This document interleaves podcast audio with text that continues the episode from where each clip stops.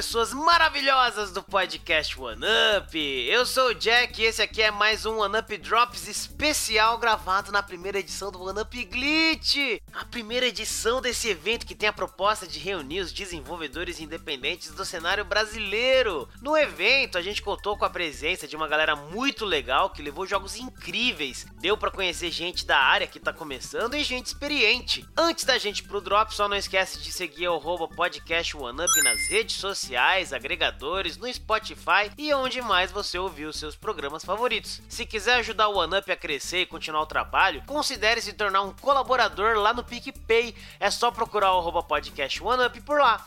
Enfim, confere essa conversa muito da hora sobre educação e jogos que eu tive com a nossa querida Miss Jade e o Felipe Hirata, que já participou em outras edições do One Up.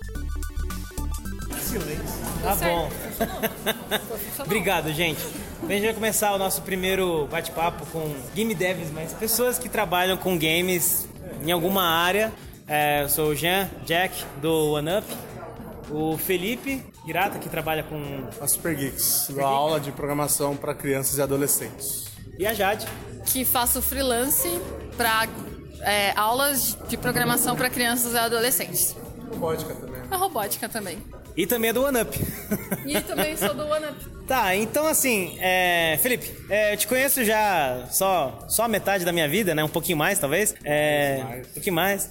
Já a gente se conhece já há um tempinho razoável, nós estamos juntos aí no OneUp, então assim, pelo que eu te conheço, Jade... 2015. Hã? Desde 2015.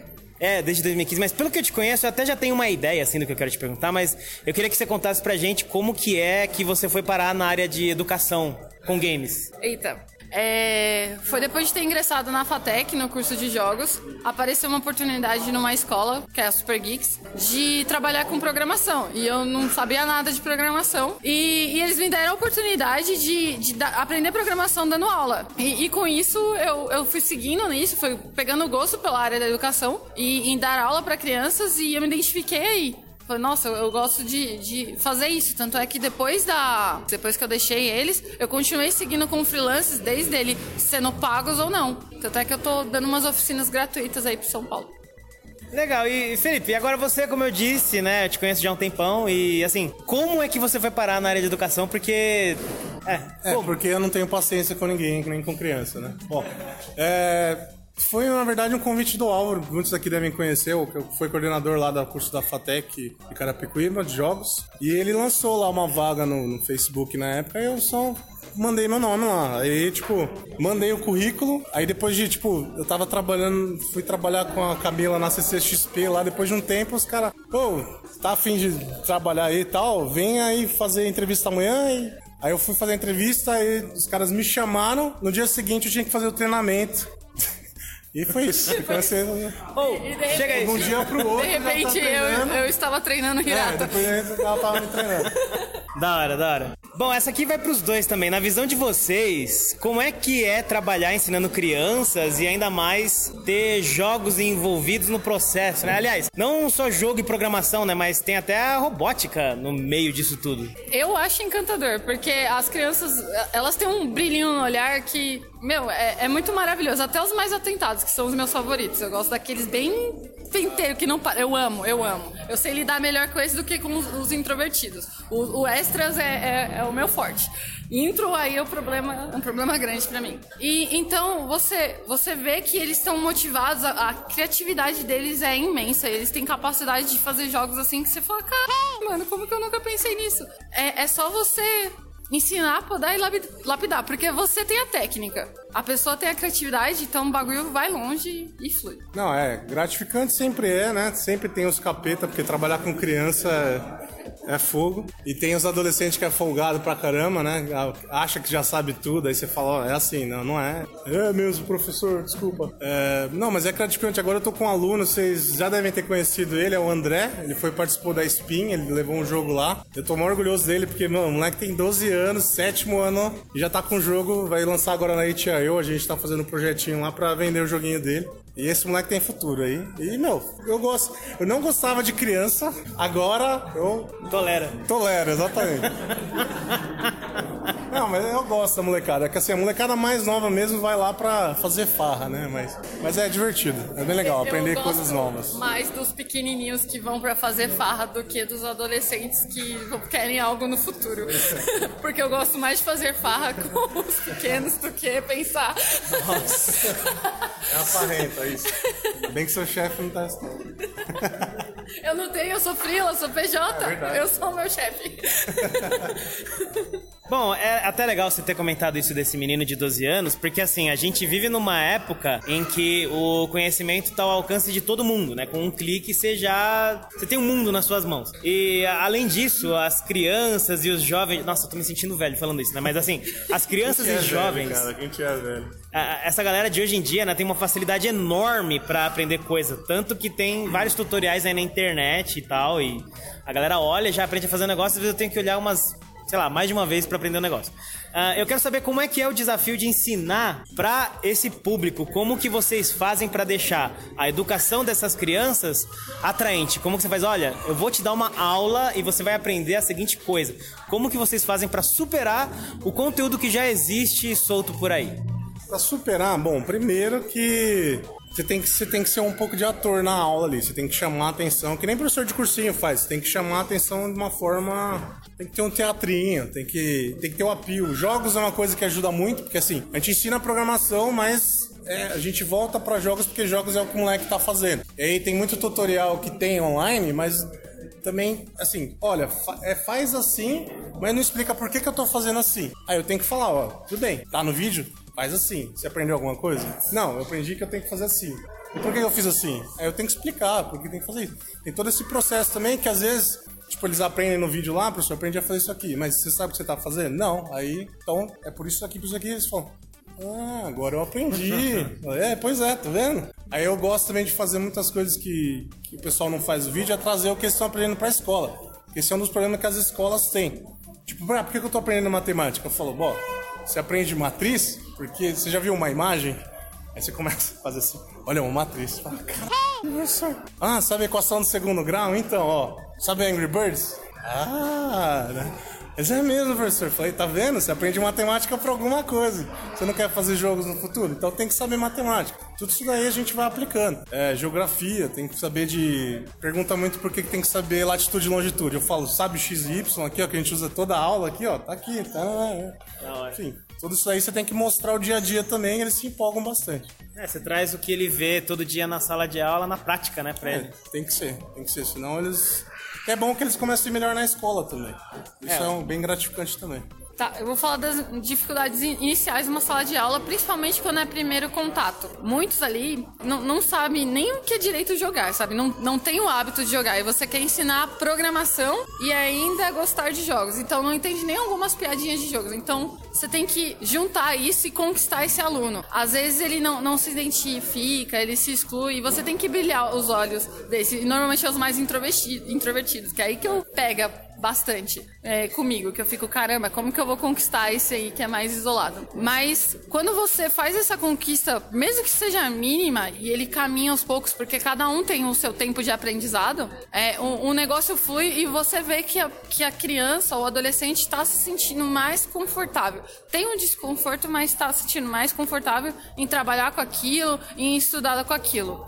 E também outra missão do professor, que é identificar aquele aluno que não se dá bem mesmo com aquilo e arrumar outra coisa para ele fazer que ajude a complementar, principalmente trabalho em grupo. Porque às vezes você fala, meu, não, não entra programação. Tem gente que não, não entra, não entra, não entra e ponto. Não entra desenho. E o que, que essa pessoa vai fazer? Aí você vai dando outros caminhos, você vai guiando, você dá outras formas de ver programação. Outras formas de ver o desenho, ou, ou várias áreas assim que são ensinadas. todas as áreas de game que são, mano, todo mundo aqui sabe que tem. Sim, sim, você vai. É É, infinito se você quiser. Mas, ó, se você quiser eu- criar uma nova área agora, cria, né? É verdade. E, e questão de robótica, é de início, assim, de programação, ni- ninguém curte, assim. Principalmente esses mais isolados. Na hora que você mostra, aí o negócio muda, assim, sabe? Conquista, cativa. É, é, quer saber como que funciona, porque criança é, é muito mais visual É montar, e, e- e montado do que a gente. Então, é, às vezes facilita na sala de aula você mostrar pronto primeiro e depois ensinar, do que você fazer o processo que normalmente é, escolas costumam fazer. Ensinar matemática, eu não sei porquê, exatamente. É, eu, eu achei legal isso que vocês falaram, porque é, eu também dou aula, não com games. Assim, eu uso jogos às vezes, mas eu dou aula de história. Assassin's Creed. É, é, às vezes eu falo de algum jogo, eu gosto muito de levar o Valiant Hearts quando eu falo de Primeira Guerra. Enfim, eu sempre tento deixar a aula como se fosse uma série. Eu deixo ela parecida com Game of Thrones, tá? inclusive. Não deveria, mas eu deixo mais ou menos. E a galera. tem a parte sexual, tá bom. Tem. É, Eita, é Tem que chamar atenção, é é verdade. Sexo, é trabalhar. verdade. dá pra Hormônio, hormônio.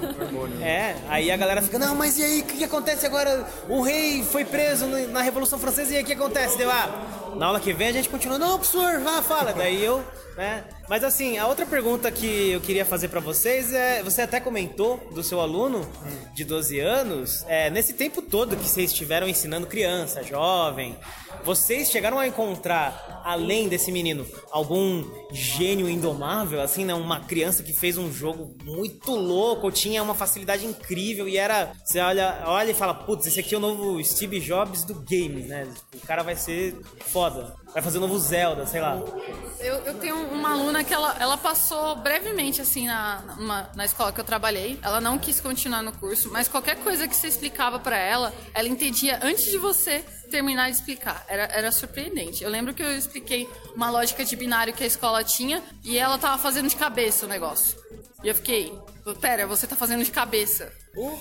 E foi, foi surpreendente, assim. E, e ela tinha a irmãzinha dela mais nova, ela ensinou pra irmãzinha mais nova, e na semana seguinte a irmãzinha mais nova também tava fazendo uns cálculos de cabeça que eu tinha explicado de binário. E eu fiquei, ok. E traduzindo, e codificando, e fazendo uma pinturinha, que era uma brincadeira que tinha. Ela, tipo, olhava pra imagem e falava, sai, sai esse formato. E eu ficava, caramba, você compilou na, na mente isso?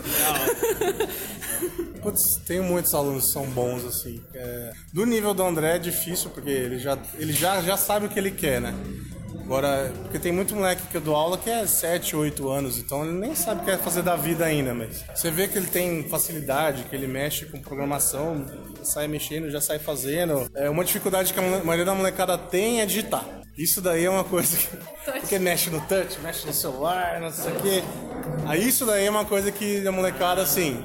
Mas quando interessa, aprende, porque vai jogar Roblox, tá lá, cara lá. "Ei, Vem aqui, me dá XP, me dá Roblox. Então, aí você tem que atrair pra esse lado e. e Você vê como é que ele tem habilidade, você tem, que- você tem que ir lá, ó, falar, não dá pra fazer um jogo assim, não dá pra melhorar. Aí, tipo, eu tenho pelo menos de uns 50, 60 alunos que eu tenho, tem pelo menos uns 10 que estão num nível aí que se for pra frente já tá bem da vida. Mesmo se não for trabalhar com programação, vai se dar bem com qualquer outra coisa. Maneiro. Dá pra fundar uma desenvolvedora com seus alunos já. Dá, um. Tá. Tá. Sai da Super Geek e já leva os alunos. Já tem um, já. Alguém tem alguma pergunta? Ah, você quase que tocou o assunto que eu ia perguntar. Se você acha que os alunos que participam dessas aulas estão, eles continuam porque eles vêm com uma brincadeira, com um quebra-cabeça para montar, ou se você vê neles uma vontade de entrar no mercado, que querem trabalhar com jogos, querem fazer isso de alguma forma. Atualmente tem o André, que obviamente ele já tá no rumo. Se eu fosse contar dos meus alunos, os mais velhos sim têm interesse. Já estão pensando em fazer jogo e tá, tá correndo atrás, sabe? E eu ainda falo pra eles assim, vocês ainda são muito novos, aproveita, né? Vocês acham que quer fazer jogo agora, mas calma. Não que eu desestimulo, falo, não, aproveita, aproveita, você tem vários lugares pra ver. E quando eles, assim, eles têm uma ideia do que eles querem fazer, ó, que é o que a Jade falou. A gente tem área de programação. Aí eles falam, professor, às vezes eu, não- eu gosto da sua aula, mas eu não me dou bem com programação. Falo, ah, então pesquisa lá, tem. Aí eu comento da saga, né, que é a parte mais visual e tal. É, aí eu falo que tem a parte de música, se você gosta de mexer com o áudio do jogo e tal. Aí, aí é difícil, eu ainda não conheci uma escola, se alguém conhecer e puder me indicar, eu posso passar pros meus alunos. Escolas de som mesmo e tal, pra procurar. Vai ser até um assunto daqui a pouco. Então, eu vou falando, tem várias áreas. Se você quer trabalhar com, com edição de vídeo, que vai trabalhar com games também, às vezes eles querem ser youtuber, é GD. Eu vou explicando, tem várias áreas e eles falam, ah, legal, não sabia que tinha isso daí, professor. Mas tem sim alunos que, que querem ir já pro ramo, que estão afim de trabalhar com o jogo. E eu falo assim, ó, o que mais tem é gente aqui querendo fazer. Então corre atrás aí que tem gente que pode ajudar, tem gente que tá aí. Tanto é que eu falei pro meu aluno ir lá pra Spin mostrar o jogo pra galera, porque eu sabia que tinha uma galera que ia falar, nossa, tá da hora esse jogo, vamos fazer alguma coisa aí e tal. É isso. Ah, então é isso. Obrigado. Valeu, gente. Obrigado.